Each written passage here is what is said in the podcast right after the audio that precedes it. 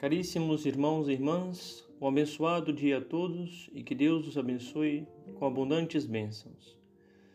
As leituras de hoje, unidas ao Santo Evangelho, nos falam da maior de todas as virtudes, a caridade.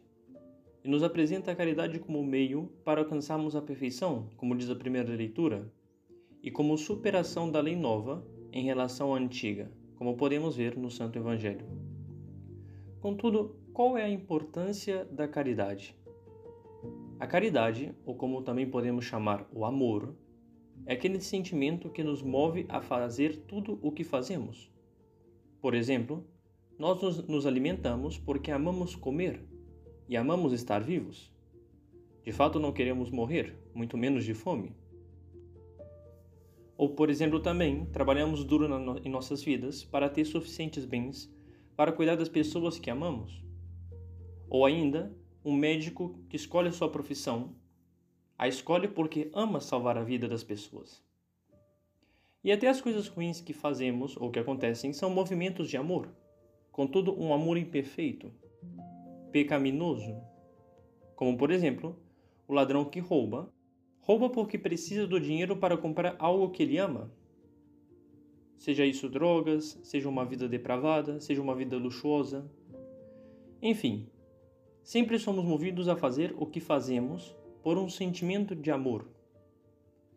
Contudo, a caridade não é qualquer tipo de amor. A caridade é este sentimento de amor dirigido unicamente àquele que é digno de possuí-lo. E por que digo isso?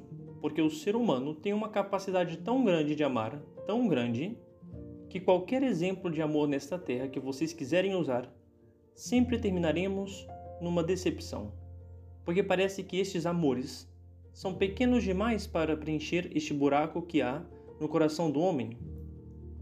E como consequência surgem os vícios, porque sempre queremos mais e mais e nunca são suficientes. E para isso só há uma explicação. Este buraco que existe no coração do homem foi feito por Deus para que Deus possa habitar. E nenhuma outra coisa pode ser tão grande e completa como Deus para preencher este lugar.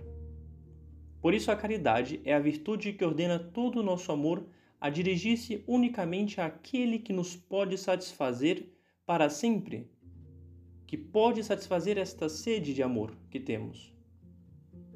E por isso diz São Paulo na primeira leitura que o amor é o vínculo da perfeição, porque a caridade nos faz perfeitos, pois nos mantém no caminho da perfeição e todas as outras coisas nesta terra que amamos devem ser consequências deste primeiro e grande amor a Deus.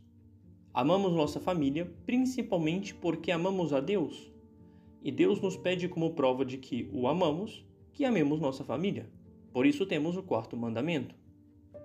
E assim com todas as outras coisas. Por isso diz Santo Agostinho quando entende esse caminho do amor, esse caminho da caridade.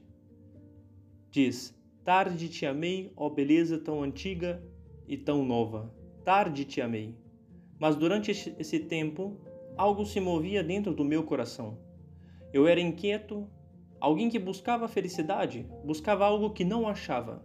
Mas tu te compadeceste de mim e tudo mudou, porque tu me deixaste conhecer-te.